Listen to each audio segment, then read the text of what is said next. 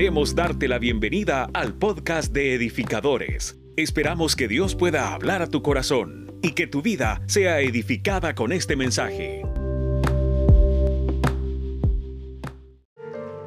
Amén. Quiero pedirle que tome asiento esta mañana y creo que entramos de una sola vez a la presentación, estamos con el tiempo y Dios es bueno. ¿Cuántos están alegres porque Dios es bueno? Tengo buenas noticias, nuestro pastor está demasiado bien de salud. Venció la batalla de la enfermedad, no fue fácil, les digo, nada fácil, nada fácil, pero Dios es bueno. Y pues todavía no era su tiempo y Dios tenía que cumplir un propósito todavía sobre esta tierra. Así que pastor, sé que nos está viendo, nos está escuchando y sé que está la iglesia contenta. ¿Cuántos podemos dar un fuerte aplauso por la vida de nuestro pastor? Amén. Dios es bueno. Bien, Hemos estado hablando de la serie de los cuatro robos. Eh, para mí son más los que han existido, pero hablé de los más trascendentales que hay en la palabra de Dios. Y quiero citar un poquito de lo que hemos venido hablando. Juan 10:10 10 dice, el ladrón no viene sino para hurtar y matar y destruir. Yo he venido para que tengan vida y para que la tengan en abundancia. Usted lo puede leer conmigo en la cuenta de tres, por favor. Uno, dos, tres. El ladrón no viene sino para hurtar y matar y destruir. Yo he venido para que tengan vida y para que la tengan en abundancia. Quiero explicar un poco acerca de esto. La palabra en el original de hurtar, de robar, es cleptés, está cleptó, que es robar con violencia, pero clepté tiene que ver con un ladrón que roba mediante un sigilo en secreto, sin que nos demos cuenta, abiertamente. Y eso lo hemos venido aprendiendo. Si se ha perdido la serie de mensajes, puedes, hallarlos en Spotify, o en el podcast de Apple, o en Facebook. Entender un primero. El primer robo que vimos fue el arca del pacto, que es la presencia de Dios. El segundo robo del cual hablamos, el robo de la inocencia que empezamos basados en Adán y en otros detalles que les hemos venido enseñando. Pero ahora vamos a hablar de un tercer robo. Y es el robo de la identidad. Diga conmigo, identidad. Identidad es algo que a veces nosotros creemos que tenemos, pero quiero aprender algo, cuál es la identidad que debemos de tener. Y hoy vamos a citar la Biblia en Efesios 2.10 porque somos hechura suya, creados en Cristo Jesús para buenas obras. Diga conmigo, fui creado para buenas obras. Quite ese pensamiento de que usted fue creado y, pastor, mire, pero hay una naturaleza pecaminosa para mí y yo tengo un hijo que es bueno, pero tengo uno que es malía o tengo un malacate. Usted no tiene hijos malacates, sus hijos fueron creados para buenas obras. Yo no tengo un esposo o una esposa difícil, fue creado para buenas obras. Yo no tengo a alguien de mal carácter en mi casa, fue creado para buenas obras, para que usted entienda que su origen no es la maldad, su origen usted fue creado para buenas obras, las cuales Dios preparó de antemano para que anduviésemos en ellas. ¿Qué significa esto? Que usted nació no por accidente, usted nació porque Dios, Dios decidió que ya tenía un propósito, entonces mandó a alguien a cumplir ese propósito. Usted está aquí porque tiene propósito no es que porque vino le adherieron un propósito. Usted nació porque ya existía un propósito.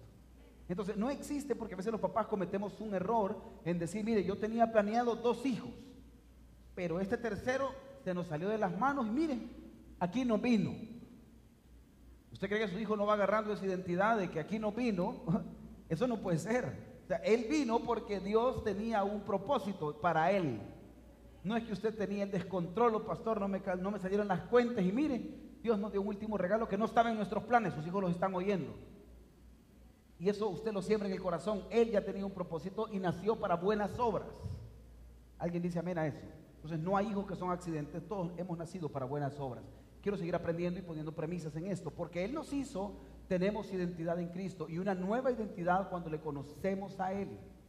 ¿Qué quiere decir esto, pastor? Bueno, esto es algo tan sencillo la identidad de creación. Cuando nosotros somos creados, Efesios 2.10 nos dice que fuimos creados en Cristo. quiere decir que nosotros somos criaturas de Dios. Tenemos un propósito, pero el nacer no significa que yo conozco a Jesús. Eso es otro, ese es otro rollo. Yo puedo nacer y soy criatura, soy creación. Cuando yo paso a ser hijo, cuando eh, en, en Juan capítulo 1, verso 12 me dice lo siguiente, pero a todos los que creyeron en Él y lo recibieron les dio derechos de llegar a ser hijos de Dios. Quiere decir que yo tengo una identidad por haber sido criatura y tengo otra identidad por creer en Jesús. Voy a volver a repetir esto. Cuando yo nazco, nazco con la identidad de creación. pero Él me da una identidad de hijo cuando yo le recibo a Él por padre. ¿Alguien entiende lo que estoy hablando?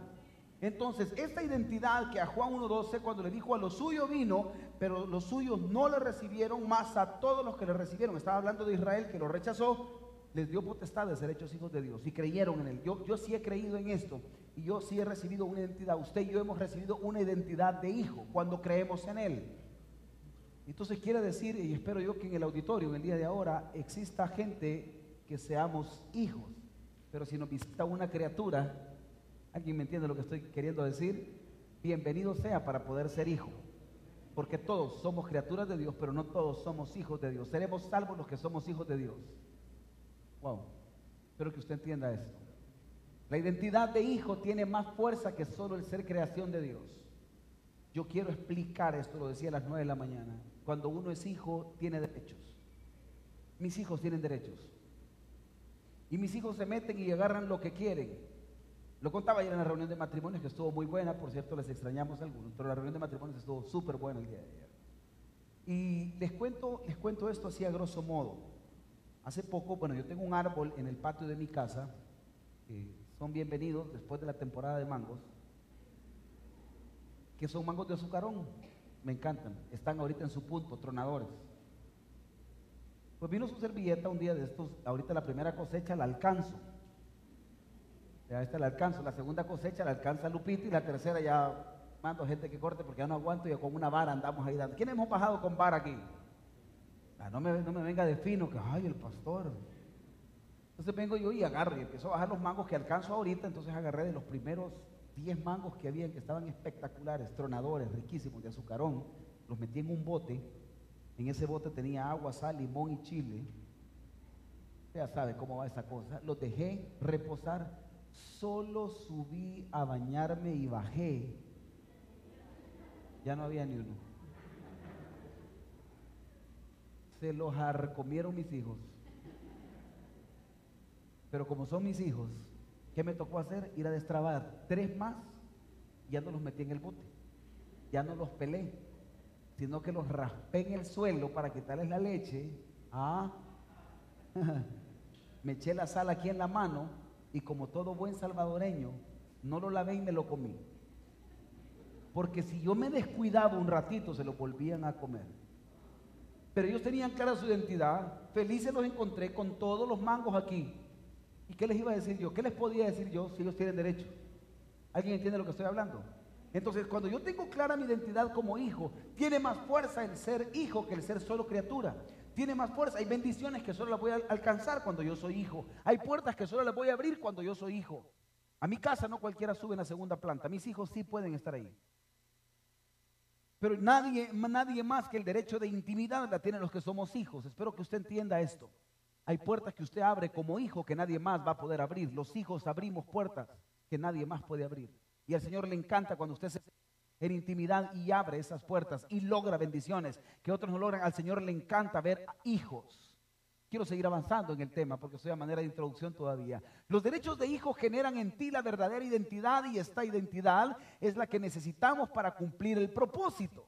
Quiero entender algo. Yo no puedo entender de propósito si yo no conozco identidad. Quiere decir que mi identidad me lleva al propósito.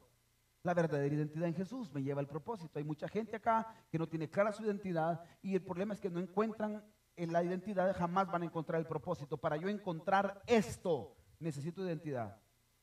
Por eso es que hay gente que toda se cruza. Usted ha visto gente que no sabe lo que quiere en la vida, solo véalo, empiezan estudiando para eh, medicina y terminan como sociólogos y de repente, no, pastor, fíjese que no era sociología la que quería estudiar, sino que quizás voy a ser maestro de inglés o me voy a pasar a matemáticas y de repente, no, mire, ¿sabe qué? Mejor no voy a estudiar, voy a sacar mi curso de inglés. Y usted dice, bueno, espérame, que usted empezó y ya tiene como cuatro carreras. Qué silencio. ¿Qué es lo que me dice? Que no tenía clara su identidad. Y los papás jugamos un papel importante. Los papás sembramos en nuestros hijos identidad. Quiero hablar de tres aspectos que me sucedieron con mis hijos. Hubo un día yo siempre bajo a traer agua en la noche antes de dormir. Es un clásico que tengo que subir agua en la noche. Aunque no me la tome, tengo que subir agua. Quiere subimos agua y ni se las toma, pero usted tiene que subir agua. Yo sí la subo. Pero de repente a veces me da sueño y me duermo, ya no tomo agua, pero hay días que me despierto a medianoche y tomo, hermano, como que han dado una goma. ¿Alguien sabe qué es eso?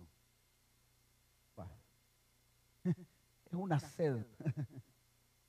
y tomo mucha agua a veces de medianoche. Y un día le dije a uno de mis hijos, le digo, anda, tráeme agua. Y me dijo, ya voy, papá. Me extrañó que no me hiciera caso. Le digo, ¿puedes ir a traer agua? Dijo, papá, es que está todo oscuro ahí abajo. Digo, ¿pero qué problema hay? Me dijo, no, pero es que acompáñame que me da miedo. ¿De dónde sacaste esa palabra miedo? Me dijo, es que la señora que nos cuida nos ha dicho que si no encendemos la luz, ahí no, nos va a pasar algo.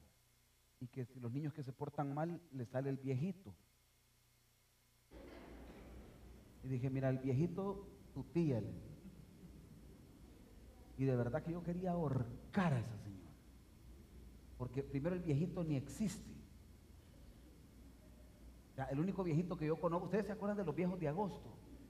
¿Quiénes se acuerdan de los viejos de agosto? Andaban con un clarinete, andaban con un bombo platillo, con máscaras, todos disfrazados, y el trip era tener dinero para cuando pasaran tocando, uno les daba dinero, ¿cierto o no? ¿Sí se acuerdan de eso? Eso eh, todavía es clásico en los pueblos. En las colonias llegan a tocar y olvídese.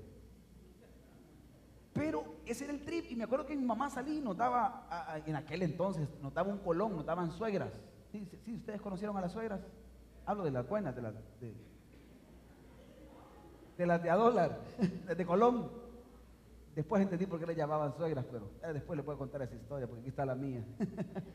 Ahora, ese colón que le dábamos nosotros y tocaban y iba ching, ching, ching, y nosotros felices y aunque estuvieran con las máscaras, habían vecinos que salían llorando y corrían. Bueno, ¿de dónde salió que esto tenía que ser temeroso? Papá, es que si los niños se portan mal, se los lleva el viejito. Es que si te portas mal, te voy a regalar.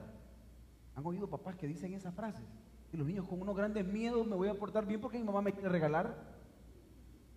De verdad que dan ganas de regalar a los tatas, no a los hijos.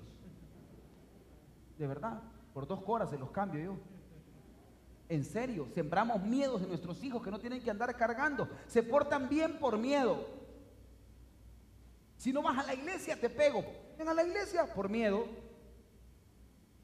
No les enseña convicciones, sino temor, que si no vienes a la iglesia te toca el cincho. Entonces sus hijos están creciendo, todo es en base a un estímulo de miedos.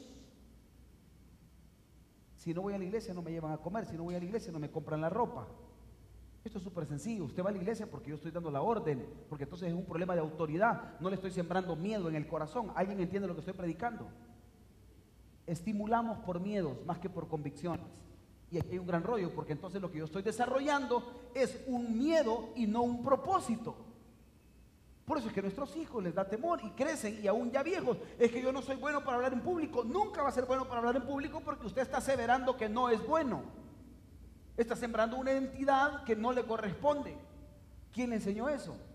Es que yo soy malo en las matemáticas. Vas a seguir siendo malo en los números. Es que yo para números no sirvo. No va a servir.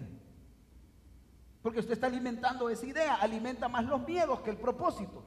Cuando es miedos, ponen a otro. Cuando es orar, ponen a otros. ¿Alguien entiende lo que estoy predicando? Que tú no hayas desarrollado un área no significa que tú eres malo en un área. Voy a volver a repetir esto. Que tú no hayas desarrollado un área no significa que tú eres malo en un área. No te has dado la oportunidad de desarrollar esa área. Punto. La primera vez que agarré un furgón y la primera vez que agarré un bus, y está Pastora Lupita, de las primeras pruebas que le pusimos cuando éramos novios, la llegué a traer en un bus que teníamos antes a la universidad. Era la prueba de humildad. Le digo, ya llegó por vos, ya estás por ahí. Ya estoy aquí, yo también, no te veo. No, porque Timón me tapara. Le digo, aquí estoy afuera. No te veo. ¿Y en qué carro andás? En un amarillo. No veo. Le dije, voy a pitar para ver si reconoces el pito. No, hombre, no le puedo explicar. La sierva se subió, tenía alrededor de 44 asientos para poder sentarse. Pagó el precio, me di cuenta que era mi esposa porque pagó el acto de humildad. De todos modos nos íbamos en la 30B, no teníamos otra opción. En aquel entonces, de los que nos sentábamos atrás, porque la 30 vez chiva atrás. Si, usted va en el sector VIP, ¿quiénes nos hemos ido en la 30 vez aquí? Por favor, no me venga a decir ahora que tiene carro, que, ay, no conozco el bus. Coreando has andado, papá, yo te he visto. Y nos sentábamos atrás y nos dábamos besitos para la gloria de Dios. Pero esa identidad a mí me, encanta y le voy a explicar por qué me encanta esa identidad. Porque a mí me dijeron que yo no iba a poder manejar bus por mi estatura. Yo no le puedo explicar. Trozos le puse, pero pude manejar. Me dijeron que no iba a poder tocar piano porque no me daban las manos, porque tenía los dedos cutos. Y pude tocar. Me dijeron que no iba a poder hablar en público porque era medio tartamudo y porque era medio lento para algunas cosas. Y pude sobrepasar ese temor. Y como esos miedos, no le puedo contar cuántos surgieron en mi vida, que me los habían sembrado y que a veces llegaban y decían, no, él va a ser bueno en esto, usted no va a ser bueno en esto. Y yo me rehusaba a creer lo que a veces decían de mí, porque muchas veces nuestros hijos lo que caminan es con lo que nosotros les hemos inculcado y les hemos hecho creer. Desde el momento como les servimos la comida, estamos dándoles un lugar y un espacio de identidad. Desde que hacemos preferencias y a uno le damos más que el otro. Cuando llegan mis dos hijos, hace poco llegó, llevaron relámpagos a la casa. ¿Ustedes saben qué es un relámpago? Es un monstruo que lo hace engordar a uno. Pero es tan rico, hermano. Y me recuerdo que ese relámpago todos le andábamos volando ojos. Uno había quedado. Y todos lo queríamos. ¿Quiénes han querido la última o la única pieza que está en la casa? Ah, no, ese soy yo. Pero yo cedo por mis hijos. Y porque debería estar a dieta. Bueno, de hecho, seguimos ahí intentándolo. Pero mi papá me enseñó un principio. Uno parte, el otro escoge. Porque siempre hay uno más listo que el otro. ¿No es cierto? Va a partirlo y dale. Y el otro parte un gran... Y le da el pedacito al otro. ¿Estamos? Es la mejor salida para que seamos todos salomónicos. Uno parte y el otro escoge. Ah, no, hombre. Tiene que ser lo más justo posible. Así lo aprendí yo. Pero de repente yo sí he conocido gente, no, usted como es más grande le voy a dar más. ¿Cuál? Yo soy el más chiquito de la casa y el que más como. ¿Usted me entiende lo que estoy hablando? Esto no es por tamaño, esto es identidad. Mis hijos tienen derecho a todo. Porque son hijos, porque yo estoy creando una identidad en ellos. Diga conmigo pollo campero. No, hombre, eso es una gran cosa, hermano. No, mire, a mí de verdad que es el único pellejo que me como, porque es una cosa espectacular. ¿Quiénes somos de los, de los que pellizcamos el pollo? Aunque no hemos empezado a comer, pero le agarramos lo que está tronador aquí. Ah, no, eso es rico. Y hoy les agarrado la maña de poner una pechuga, un cuadril, como siete alas. De plano que si no, si no, si no, si no empanizan las, las rascadoras es porque saben que lo pueden demandar. Pero qué cólera, entonces esa única pechuga que llegó así, que era una bestial pechuga inyectada, pero era así. Todos le dábamos volando ojos. Todos. Mi hijo mayor empezó a ver, ya todos tienen comida y esa era la única pechuga que estaba ahí. Hasta la pastora Lupita estaba volando ojos, que no me diga que no. ¿Qué nos tocó hacer? Partir la pechuga salomónicamente, cuatro pedazos de esa pechuga y era para todos ya. Porque yo no puedo generar, ¿qué tal yo le doy la pechuga al uno que le estoy diciendo? No sos lo suficientemente para darte ese pedazo grande que tú creías que te merecías. Porque usted le pregunta a Santiago, él se lo merecía y es el más pequeño, aunque la deje ahí. Pero él lo que quería era lo mejor. ¿Qué tengo que hacer? Partirla porque todos se merecen lo mejor. Yo no tengo hijos preferidos. Tú no tienes hijos preferidos. Dios no tiene hijos preferidos. Dios lo que tiene son hijos con propósito. Y todos van a ser diferentes, cumplir su propósito. Deja de alimentar una idea en unos. Es que viera qué bueno me ha salido este. Yo viera cómo oro para que este algún día pueda. No, no, ¿qué es eso? De verdad que ahí dan ganas de agarrar el cincho y darle al tata, no al hijo. La tata es la palabra en el griego original, el que engendró.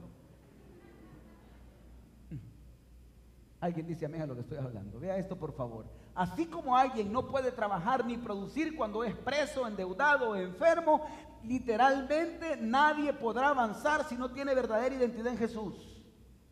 El que esté enfermo, de verdad que los que nos ha dado COVID, esto no es de optimismo ni de levantarse con actitud. Yo me levantaba, pero mire, cuando me dio COVID, yo dije, no, hombre, son tonteras. Yo me levantaba y que, no, hombre, si con el, primer regadazo que me di, temblando salí, hermano y con la mejor actitud. Enfermo uno no puede producir. Endeudado uno no puede producir. ¿Quiénes han estado endeudados aquí? Yo creo que nadie, todos hemos sido solventes. Con aflicciones no podemos producir. Cuando alguien está afligido y anda abatido por un recibo de la luz y tiene muchas cosas que puede hacer, entonces Dios te dice, no tenés clara tu identidad porque si supieras tu identidad en mí, te dieras cuenta que pagar un recibo no es un problema. Pero como estás clavado ahorita aquí, no vas a poder producir. Claro, estamos clavados en otras cosas, no podemos ver lo que Jesús tiene para nosotros. Entonces nadie puede avanzar si uno tiene una verdadera identidad. El que está preso no puede porque está metido en un gran rollo y no puede salir. Y siempre el que está preso ha dicho, quiero, cuando salga voy a poder hacer. El mismo es cuando estás metido en el pecado. No puedes hacer porque estás hundido en el pecado. Sigues luchando con no dejar de beber, con beber. Sigues luchando con fumar, con no dejar de fumar. Sigues luchando con meterte con eh, otra persona y ahí estás que luchas y no luchas en el adulterio, la fornicación, etcétera, etcétera, etcétera. No puedes avanzar porque no tienes la identidad en Jesús. Espero que usted me entienda lo que estoy predicando. En la identidad descubres propósito. Si tienes clara la identidad vas a descubrir propósito. Puedes llegar a 60 años y tú no saber para qué veniste a esta tierra. Y veniste mucho más allá que estar ocupado. Veniste acá a esta tierra a cumplir el propósito de Dios sobre esta tierra. De verdad que eso a mí me encanta saberlo. Mis hijos nacieron con ese propósito. Tus hijos nacieron con ese propósito. Tú naciste con ese propósito. No importa la edad que tengas, tú vas a cumplir el propósito sobre esta tierra. Y si no lo cumples, cuidado que va a ser tu funeral. Hmm. Cuando pierdes el propósito, pierdes la vida. Voy a volver a repetirlo. Cuando ya no le sirves a Dios, mejor le sirves allá arriba. Hay mucha gente salva que se va a la presencia de Dios porque terminó su propósito, no porque sean malos. Pero me entiende lo que estoy predicando. La verdadera identidad descubre para qué nos ha salvado Dios. Esto, de verdad que la salvación tiene que ver, a partir del día de la muerte para allá, se ocupa la salvación. Es como un seguro de vida. El seguro de vida yo lo ocupo hasta que me muero. Es más, y lo voy a gozar yo. El seguro de vida lo va a gozar Lupita. Pero yo que solo tú.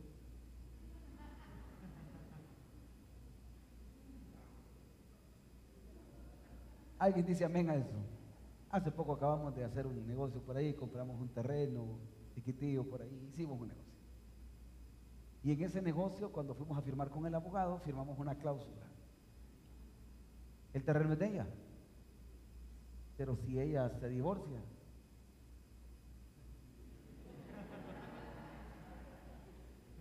pero como nadie está pensando en eso, ¿sí me entienden? ¿Alguien entiende lo que acabo de decir? La salvación es para el día que yo me muera. Cuando yo muero, yo soy salvo del infierno y de toda maldad, me voy para el cielo. ¿Sí me entienden? Entonces, ¿para qué soy cristiano ahorita? ¿Para ser salvo? No. Tú fuiste salvo el día que le recibiste. Entonces, ¿para qué soy cristiano? Para cumplir el propósito. Espero que usted me entienda. La salvación lo ocupa el día que muero. Pero antes de morir yo tengo una vida acá en esta tierra y tengo que cumplir el propósito, formar a mis hijos, enseñarles su propósito, modelarles el propósito. Y es más, me encanta, los que son abuelos están formando el propósito también de sus nietos. Me sentaba con mi papá en estos días. Le decía, papá, necesito urgentemente que agarres a tus nietos también, como me agarraste a mí. Y me dijo, hijo, yo puedo, pero si esto no les he revelado, como te fue revelado a ti, no puedo hacer mucho y esto es cierto, esto es revelado, por más que me lo diga y por más que se lo diga, no va a pasar nada. Usted le dice a alguien, los que somos papás acá, usted le dice a uno de sus hijos, no lo hagas, le miran cara, se lo dice a un extraño y es como, sí, es cierto. Y uno dice, sí, las mismas palabras te ha dicho. Pero siempre el extraño tendrá más fuerza que el de casa. Y eso me deja un gran reto y un gran desafío porque yo debería de ser el que debería de formar más el corazón de mis hijos, más que el extraño. ¿Alguien dice amén a eso? Eso es identidad. Dios no salva con un propósito, jamás restaurará a alguien para que esté guardado. Sería muy poco de parte de Dios que Él te haya restaurado a ti para que estés sentado en una silla. Voy a volver a repetir esto. Sería muy poco de parte de Dios que te haya restaurado para que estés sentado, para que vengas cada domingo y solo cruces la pierna acá y no hagas nada. Creo que Dios ha hecho más. Su, su reino en la cruz del Calvario para restaurarte, para cambiarte y para transformarte es mucho más que solo para que estés sentado en una iglesia un día domingo. Yo profetizo que muchos de los que están aquí sentados van a cumplir un propósito sobre esta tierra. Y te voy a decir algo con todo mi corazón. Si apareciste en esta iglesia llamada edificadores, tienes más para dar. Es muy poco si solo estás enfocado en querer hacer un simple creyente. En querer ser alguien que solo viene a sentarse. Tú diste para más, naciste para más. De hecho, Él murió en la cruz para que tú hagas más. Toque el que está a su lado un buen codazo, dígale, tú naciste para servir a Dios. Porque a algunos se nos olvida que somos linaje de servicio.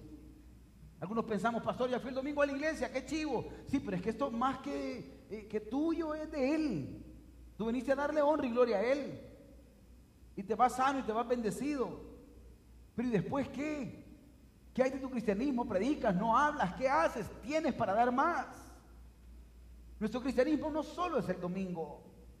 Aquí venimos a refrescarnos. Nuestro cristianismo es de lunes a viernes, de lunes a sábado, de lunes a domingo, cuando las tentaciones llegan, cuando las dificultades llegan, cuando peleamos con aquello que se llama avaricia, cuando peleamos con los monstruos mentales que tenemos aquí en nuestra cabeza y nos hacen pensar cosas que no debemos de hacer. Alguien dice amén. Alguien no tiene luchas aquí, levánteme la mano.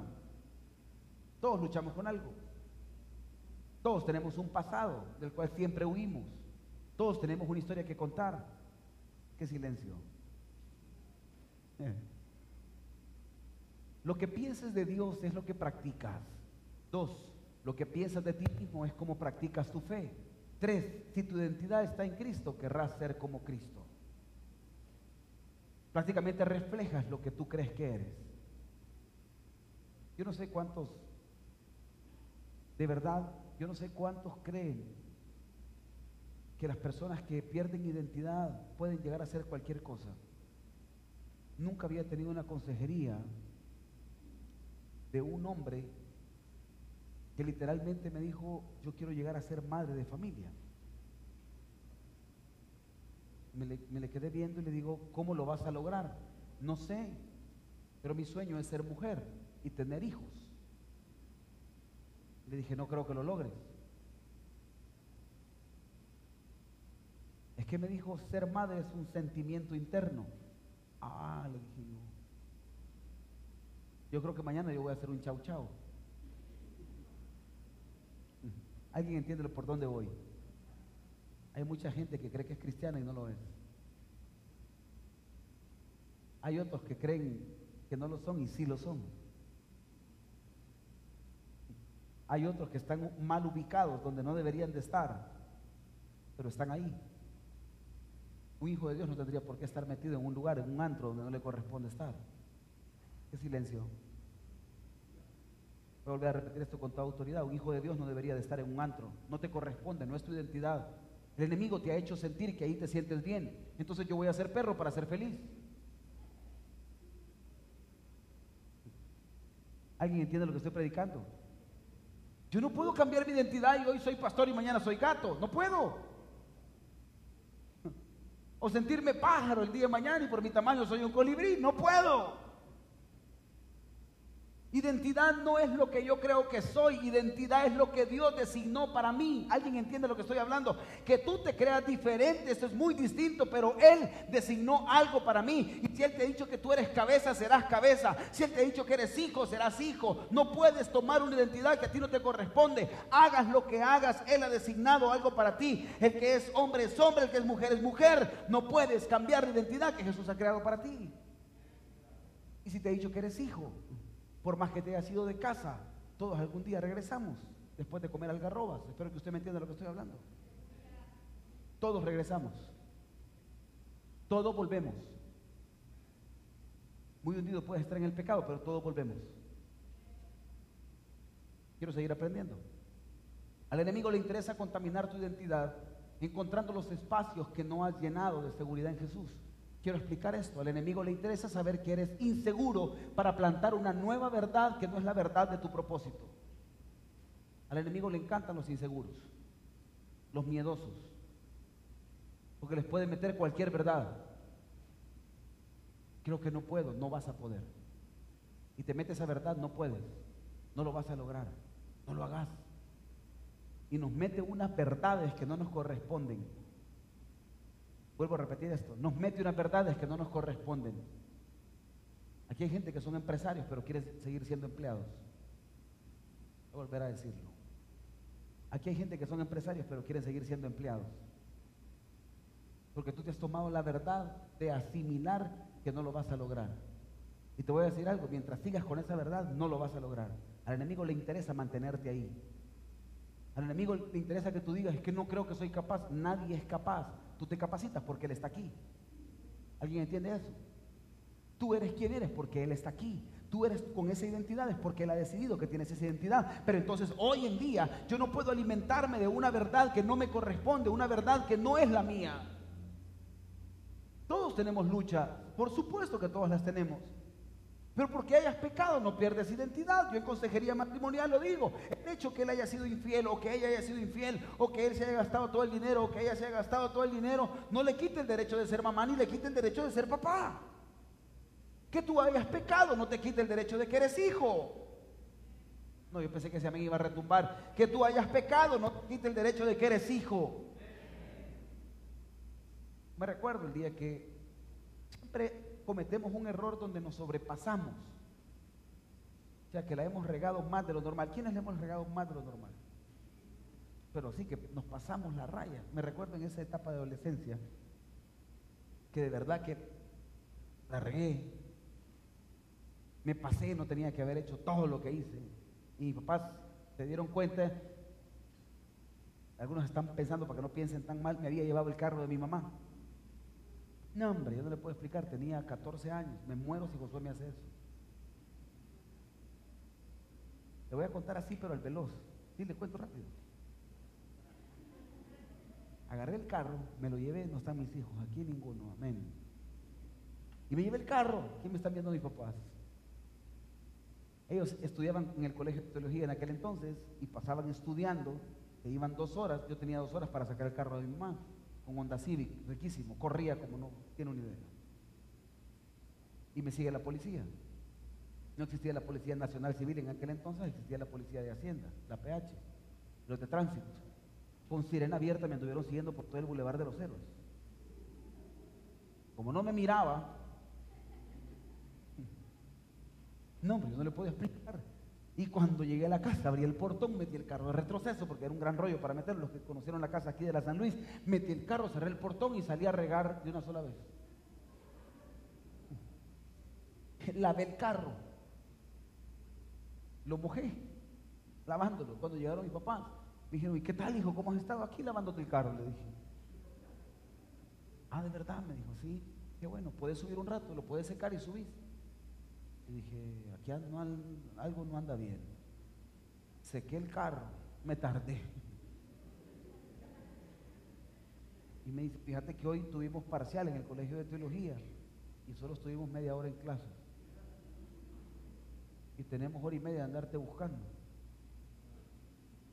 ¿Dónde andabas? Y dije, que mojé el carro y lo fui a secar. Le dije.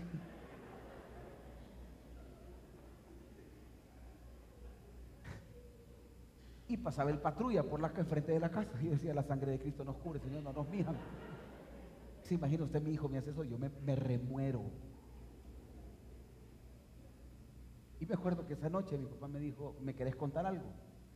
Pero mi papá creyó que yo le iba a decir, mira papá, fíjate, lo que hice fui a ver a alguien, salí con unos amigos, o fui al bolerama, o fui a jugar billar. Algunos hicieron eso quizás, ¿verdad? Yo no sé.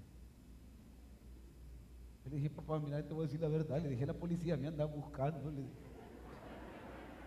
¿el qué? Me dijo. Le dije, y entonces he reportado el carro como robado para que no me agarren. Le dije, ¿cómo? me tocó llamar y decir que ya lo habían encontrado. No, la había, la había embarrado al tope, al tope.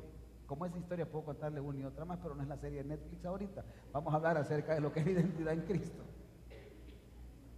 Me metí en un gran clavo, mi papá me acuerdo que me dijo, ¿me acompañás? Yo dije, papá, de verdad mi papá me iba a dejar ahorita, a todos nos amenazaban con ir a dejarnos a la escuela militar o a la Brasil, a estudiar allá, a la parte del zoológico, ahí donde Alfredito se llegó a estrellar. ¿Quiénes se acuerdan de eso? En el terremoto. Bueno, Alfredito era un hermano que vivía en el zoológico, algo amplio. Y me recuerdo que eh, estaba el McDonald's, estaba en el Boulevard de los Héroes, ahí fuimos. Me acuerdo que me fui a comer. Yo me comía nueve quesos burguesas y dos Big Mac. Por eso es que estaba todo hinchado. Y me acuerdo que llegué y cuando uno pierde identidad, no tiene, siente que no tiene derechos. Me dijo papá, pedí. Le digo yo, este, me regalo un combo de queso burguesa. Yo serio aquí, la cara de humilde. ¿Cuántos hemos llegado a casa que nos hemos portado mal y perdemos derechos? ¿Quiere gaseosa? Agua, deme. Porque siente que no tiene derechos. Y ahí es donde Dios nos ubica y nos pega de verdad una buena porque dice, o sea, esto se trata no de derechos, se trata de que yo soy tu papá, tú eres mi hijo, que te hayas equivocado, no te quitan los derechos de hijo. El enemigo lo que quiere es anularte tu personalidad, anulando tu identidad, perdiendo carácter para que tú no avances en el Evangelio. Por eso es que la gente dice que no siente, es que no puedo levantar las manos porque ayer pequé. Tú le adoras porque Él es tu papá y porque tú eres hijo. No porque tú te lo merezcas o no te lo merezcas. Es la identidad en Jesús. Díganle que todavía no podemos abrir. Me encanta eso. Entonces me dijo mi papá, pedí lo que siempre pedí. Le dije, ah, pues que sean nueve, le dije. Y, ah, pues dele nueve queso burgués y dos pic, le dije. Papá, y se los comía, me dijo un día mi hijo, me los comía. Me encanta eso, que Él te da no por quién eres. Terminamos, perdón, Él te da no por lo que has hecho, sino por quién tú eres, porque eres hijo. Y me acuerdo que llegamos a la casa y dije, ahorita va a hablar mi papá conmigo, o ahorita algo me va a pegar. Me fue a alimentar solo para que aguantara bien. Yo no sé qué, no sé. Me dijo, solo me besó, oramos, me dijo buenas noches. Eran las 3 de la mañana y yo estaba aquí mismo. Como dice la alabanza, hasta las 15 aquí estaba. Algunos entendieron, otros no. Aquí estaba, y con los ojos abiertos, aquí. Yo dije, ya va a venir. Y el siguiente día me dijo, ¿por qué no dormiste bien? Ahí te estaba esperando, le dije. Sí, que ya terminó la plática. Y le digo, pero nunca platicamos. No entendiste mi oración. Digo, ¿cómo no? Que si me seguía portando mal, que mejor me llevara, que me preferías muerto, que estuviera pecando. Suficiente, hijo, me dijo, ya estuvo, ya oré, ya te entregué en las manos del Señor. no me vas a pegar. No te voy a pegar, ¿por qué te voy a pegar? Porque algunos lo que esperamos es el pegue para decir solucionado está. Porque lo que trabajamos es el estímulo negativo. Estamos creando es un problema de identidad más que de solucionar el problema. Deja de estar pensando que lo que tú tienes es un castigo, lo que tú tienes es una consecuencia de tus decisiones. A veces sí hay castigo, porque Dios sí castiga, la Biblia sí lo enseña.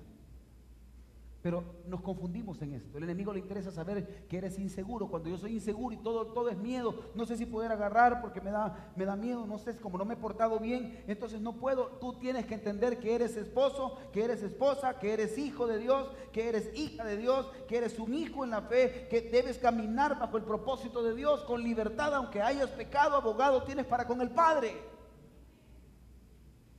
Si el que murió en la cruz no fue quien te da los derechos aquí en la tierra no es tu papá, no es tu mamá, es Dios que te dijo que hay pecaste, yo los puedo perdonar. No es tu abuela, es tu papá. Hmm, ¿Sí me entiende lo que estoy hablando?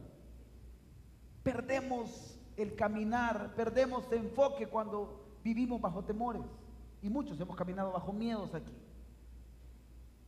miedo a que podamos perder algo, miedo a que las cosas no van. Hay gente que va a trabajar y es con miedo y no sé cuánto va a durar esto. Hay gente que tiene negocio y dice no sé cuánto va a durar esto. Esto va a durar hasta lo que Dios diga. Y el día que te cierre ese negocio te va a dar otro, porque nunca te va a desamparar ni te va a dejar. Sigamos aprendiendo. Diga conmigo, Mefiboset. Quiero ir rápido con esto. Mefiboset Segunda carta, segundo libro de Samuel, capítulo 9, verso 1, dijo David, ha quedado alguno de la casa de Saúl en quien haga yo misericordia por amor de Jonatán. Quiero explicar esto. El rey le dijo, no ha quedado nadie de la casa de Saúl a quien haga misericordia. Y Siba respondió al rey, aún ha quedado un joven, un hijo de Jonatán, lisiado de los pies. Quiero explicar esto. Este era Mefiboset, el tercero de la dinastía. Pero como apareció un David conforme al corazón de Dios, si usted lo entiende, Saúl era el primer rey de Israel. Al que le tocaba por dinastía era Jonatán. De Jonatán le tocaba a Mefiboset. Mefiboset iba a ser un rey. No lo fue, porque Dios designó que David, que aparece aquí punteado, fue el rey de Israel. ¿Alguien entiende esto? Mefiboset era linaje real. Y vea esto, por favor.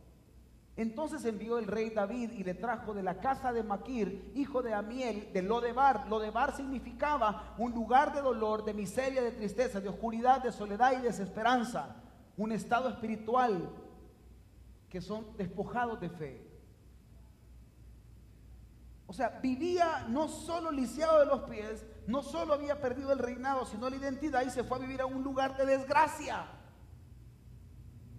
Vivía con el que si aquí comemos, mire, poquito, y la verdad es que, mire, no hay, pero ahí lo que Dios nos va dando en el día día, mire, de verdad que es una falsa humildad. Porque no confundamos la humildad con pobreza. Yo he conocido gente pobreza con mucha amargura, con pobreza y mucha amargura, y mucha prepotencia. Y he conocido gente con mucho dinero más humilde que aquellos que a veces no tenemos nada. Hmm, ¿Alguien entiende lo que estoy hablando? Y este es un punto que debemos de entender. Él se había ido a una tierra que era una tierra de tristeza.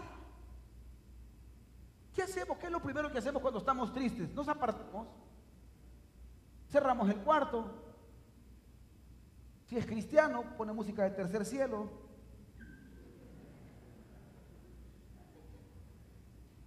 Hmm. Jesús Adrián Romero cuando ya van subiendo los ánimos. Sería como un pájaro herido. Que... No, hombre. Yo solo imagino un pichón accidentado ahí. ¿Alguien entiende? No lo estoy juzgando, muy bueno.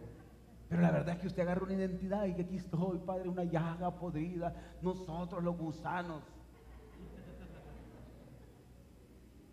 O sea, de verdad que agarramos una identidad que no nos corresponde. Hay gente aquí que está viviendo en lo de bar porque quiere, como has perdido identidad, ahí está, mire, no, pastor, aquí vamos, mire, ahí Dios sabe, mire, pasándola, días arriba, días abajo, como que es ascensor, hermano. Yo esa gente cuando me dice, mire, aquí, mire, no tan bien como usted, porque no quiere, le digo yo. Porque hay gente que le pregunta, ¿y cómo está? No tan bien como usted, porque no quiere, por lenta, por lento. Porque Dios sí quiere bendecirte. Porque Dios sí quiere prosperarte. Te has metido en lo de bar porque así está tu identidad ahorita. El enemigo te ha robado la identidad. Quiero que entienda esto. No me cuaja. Y vino Mefiboset, hijo de Jonatán, hijo de Saúl a David, y se postró sobre su rostro e hizo reverencia. Y dijo a David Mefiboset, y él respondió: He aquí tu siervo.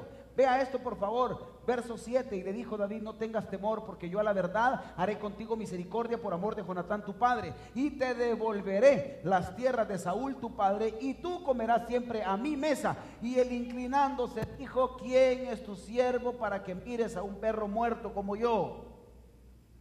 Claro, venía de lo de Bar. Entonces no me cuaja esto. Le decía perro muerto, pero el tipo era el tercero de la dinastía. ¿Quién se robó la identidad de Mefiboset? El entorno que él había escogido. Los cheros que él había escogido. Se habían robado la identidad. ¿Alguien entiende lo que estoy hablando? Con lo que todos luchamos un día es con una verdad, porque aquí había una verdad con propósito versus una verdad sin propósito. La verdad es que el tipo sí estaba lisiado de los pies, pero eso no lo hacía inútil. La verdad es que el tipo sí estaba en una tierra que no era tan próspera, era una tierra seca, árida. Pero eso tampoco lo hacía que no iba a ser próspero. Y me encanta esto y quiero traducir a esto. David fue tan leal y tan fiel porque Jonatán un día le había salvado la vida. No te olvides los que un día te ayudaron cuando no tenías nada. Algunos que ya medio tienen y aquel que te ayudó, que te fiaba en la tienda, donde dejabas el DUI, te prefirió ir a sacar el DUI por todo lo que debía en la tienda. ¿Quién dice amén a lo que estoy hablando? Se olvidó de aquel que te ayudó, que te daba frijolitos. Mire, a mí cómo me encanta, de verdad, que nosotros en los inicios del matrimonio nos costó, pero ahí íbamos y me acuerdo que llegaba mi mamá a dejarnos platos de comida, mi suegra nos dejaba. Yo decía, qué bendición. ¿Usted cree que me voy a olvidar de ellos que cuando, estemos, cuando ellos estén más de edad? Yo no me voy a olvidar de ellos. Dos apartamentos estoy construyendo atrás cuando, cuando ellos lleguen a la vejez, ahí van a vivir con nosotros. Y sé que esos mismos apartamentos me van a servir para vivir yo ahí. Y las suegras de mis hijos. Los hombres, tienen que casar. ¿Alguien entiende lo que estoy hablando? Vea esto, por favor. David no se olvidó de quien un día le llegó a decir de noche, mira, mi papá mañana te viene a dar en la nuca. Anda Y David agarró las maletas, muy listo, y mire, después, ese David dijo, no me quiero olvidar de la casa de Saúl ni de Jonatán. ¿Dónde está? ¿Habrá alguien todavía que yo pueda bendecir? Y a ese que pudo bendecir me encanta porque le dice, a partir de ahora te devolveré todas las tierras, no de tu papá, sino de papá de tu papá. Te voy a devolver todo lo de Saúl. Y a partir de ahora va a ser un honor comer con el hijo de mi mejor amigo. Pero el tipo creía que era perro muerto. Yo no lo veo como perro muerto comiendo en Palacio Real. Ah, no, hombre, yo si hubiera comido como perro, pero no muerto. Ah, no, yo en un palacio. ¿Cómo, ¿Cómo, comería usted en un buffet de palacio aquí? A las cabales. ¿Quiénes serían piqui para.? Tal vez la primera comida, vea, piqui, vea. Como la primera cita. Como cuando éramos solteros. No, hermano, pero ya después, de verdad, que como que soldado saliendo de turno. ¿Quién? Ay, no, hombre, usted come aquí, agarra. Yo me imagino ahí, hermano, si hubiera gallina, si hubiera. No, hombre. Si cuando le ponen gallina entera, no con la mano la parte, pues. No, hombre, usted con hambre aquí, si algunos son más diestros con los dedos que con el tenedor, alguien quiere dar testimonio de eso. Hay otros que la olla come, no me venga de fino aquí. La olla ponen aquí, la olla están raspando. Hoy viene de finuchi y no tiene otro plato, por favor. El sed como perro muerto y aquel devolviéndole todo lo del papá. ¿Sabes qué te viene a decir Dios esta tarde? Te viene a recordar que tú no eres un cualquiera. Si estás en lo de bar, salir ya de lo de bar porque el rey te mandó a llamar el día de ahora y te vino a decir, te devuelvo las tierras que te corresponden, te devuelvo la comida que te corresponde, todo tenía que ver con prosperidad, te devuelvo tu identidad, vas a comer en mesa real, vas a estar conmigo ahora, vas a estar en la mesa del rey, no eres cualquier persona, el enemigo quiso robarte lo que no era, pero yo te devuelvo lo que sí era. Eso fue un golpe bajo para el enemigo. Entienda esto. Entonces esto ahora ya toma otra verdad y quiero entender esto. Necesitamos carácter en nuestra identidad. ¿Por qué necesito carácter en nuestra identidad? En nuestra, en nuestra identidad. Definir mi identidad dentro de mi propósito ayuda a saber quién soy. Quiero que entienda esto. Reputación y carácter son dos cosas distintas. Reputación es lo que los demás piensan de ti. Cualquiera puede pensar que no eres capaz, pero carácter es lo que Dios conoce de ti. Entonces Dios necesita cristianos con carácter. Necesita una identidad de mi vida, necesita cristianos que tengan un carácter definido. Mucha gente ha definido una reputación tuya, que a lo mejor piensan que no lo vas a lograr, que no eres, que siempre empiezas, abandonas. Eso es reputación. Carácter es lo que Dios conoce de ti y Él conoce tu propósito y Él sabe para qué naciste, Él sabe tu capacidad, Él sabe que estás en lo de bar el día de ahora y Él quiere que salgas de ahí porque Él conoce tu verdad, Él conoce tu presente, Él conoce tu futuro. ¿Alguien entiende lo que estoy predicando? Él sí conoce quién tú eres, Él sabe que va a pasar 10 años adelante, por eso estás aquí, por eso te está diciendo el día de ahora, necesito que salgas de lo de bar porque naciste para algo más grande. Yo necesito que salgas de ahí, que rompas esa identidad que tienes hoy, porque yo te creé para cosas mayores que las que hoy por hoy estás haciendo. Ese es mi Dios. Yo que me sed yo le hubiera dicho, ¿y cuándo me paso? ¿Alguien entiende esto? Me recuerdo el día que me regalaron un carro. ¿A cuánto dejan regalar un carro aquí? Ah, no, Dios fue bueno. Y me recuerdo que ese día que me regalaron un carro, que fue regaladito, me dijo, mira, te voy a regalar un carro. Le dije yo, mire, ¿cuándo firmamos? Le dije. Yo lo que quería afianzar legalmente lo que era mío. ¿Usted entiende lo que estoy hablando? Legalmente lo que Dios te ha dado el día de ahora y lo que te está diciendo a través de su palabra, hoy lo vas a pactar con algo delante de Él. Y no con dinero. Tú lo vas a pactar con tu vida, porque estamos hablando de identidad. Él te devuelve cuando tú sales de lo de bar, cuando tú sales de la tristeza, cuando sales del pecado en el que estás. Entonces Él te devuelve, porque estás en escasez espiritual. Quiero seguir avanzando, por favor. Entonces el rey llamó a Siba y le dijo al, siervo de Saúl, dijo, todo lo que fue de Saúl y de toda su casa yo lo he dado al hijo de tu Señor. La identidad en Jesús te da lo que está designado por propósito. Me encanta esto. Alimenta tu fe para que tus miedos no tengan hambre. Te lo voy a volver a decir en el nombre del Señor. Alimenta tu fe para que tus miedos no tengan hambre. Algunos alimentamos más el miedo que la fe. No lo voy a poder, sí lo vas a poder. No lo voy a lograr, pastor, demasiado grande, sí lo vas a lograr. Es que yo no sé, pastor, cómo he llegado hasta aquí por la misericordia, hombre. Deja de estar alimentando tus miedos, alimenta tu fe para que tus miedos no tengan hambre. Ahí déjalos, no engroses tus miedos tus temores, ahí andas caminando con miedo, déjalo, eso ya fue del pasado, eso ya se olvidó, cometiste un error esta semana, hace un mes, hace un año, no importa, borrado está, camina bajo rectitud, camina bajo integridad, olvídate del pasado, nadie te está acusando, si eres en la cruz del Calvario te ha dicho que te perdonó, te perdonó, te es devuelto, sal de lo de bar. Me encanta esto. El objetivo del enemigo no es anular de una vez tu identidad, porque sabe que si la deteriora poco a poco avanza mucho.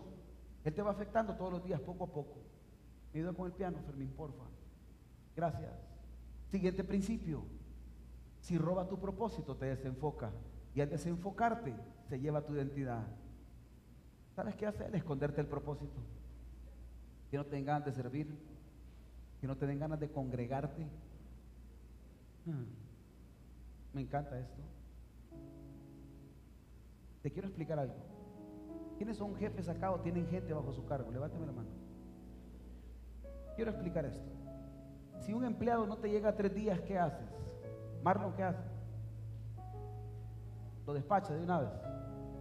David, ¿qué harías? Next. Es que solo, solo gente dura le he preguntado ahorita muy bien. Tania, ¿qué haría? Para escucharla. Ok, semana uno habló con ella. Aquellos dos ya los despidieron súper bien. Muy bien, usted sería blanda y le daría otra oportunidad. Bien, segunda semana, no llegan tres días. ¿Qué hacemos? Ahí sí ya se lo vuela. Ok.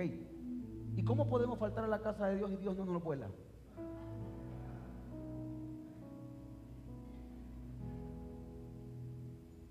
Y venimos y pecamos, Señor, mira, vos sabés, porque tú eres un Dios de misericordia, Padre, porque solo tú, oh Dios. Sí, claro. Ah. Y Él sigue aquí perdonándote. Y no ha faltado tres veces. Chorro. Y no le ha fallado una vez. Chorro. Pecamos todos los días. Y no nos pone acción de personal. ¿Sabe por qué? Porque Él sigue creyendo en tu identidad y en lo que Él ha dicho que tú eres. Él sigue creyendo en ti, Él sigue amándote, Él sigue perdonándote. Y te voy a decir algo, mientras estemos en la época de la gracia, Él te va a seguir dando las oportunidades necesarias porque sabe para dónde tú vas. No juegues con la gracia. Un día tendrá un tope cuando sea o el último día de tu vida o que sea su venida. Eres lo que Dios dice que eres. Lo voy a volver a decir. Eres lo que Dios dice que eres. Quiero que te pongas en pie. No alcanzas porque no sabes quién eres. Creerle a Dios te lleva a valorar lo que Él ha hecho por ti y para ti. Con mi identidad firme recobro mis derechos y lo que me pertenece es una verdad que no puedo quitar. Nunca des por sentado una verdad que no te corresponde a ti. Si a ti te dicen que no puedes, rechaza esa palabra. Si te dicen que no lo vas a lograr, rechaza esa palabra. No tiene que ver contigo. A mí cuando alguien me dice, mire, yo no sé si lo va a lograr, next. Yo no quiero voces negativas de mí. Tus amigos deberían de impulsarte, no detenerte. Deberían de empujarte y no succionarte emocionalmente. Por eso es que el negativo hay que mejor sacarlo de ahí. Yo soy frío en eso. Yo cuando empiezo a ver que mire, que solo son dolamas y problemas, sonrío, me saco. No me conviene. Quiero que la cuenta de tres podamos decir estas tres declaraciones. Uno, dos, tres. Tengo lo que Dios dice que tengo. Soy lo que Dios dice que soy. Camino bajo la promesa de mi verdadera identidad. Así lo creo. Identidad ha sido un robo de la historia que Él te devuelve el día de ahora. Padre que estás en los cielos, sube el ministerio de alabanza. Te amo y te bendigo, Jesús. Tu gracia nos abraza el día de hoy. Señor, yo solo sé que yo soy tuyo. Que Tú eres mi Padre y mi Padre me ama.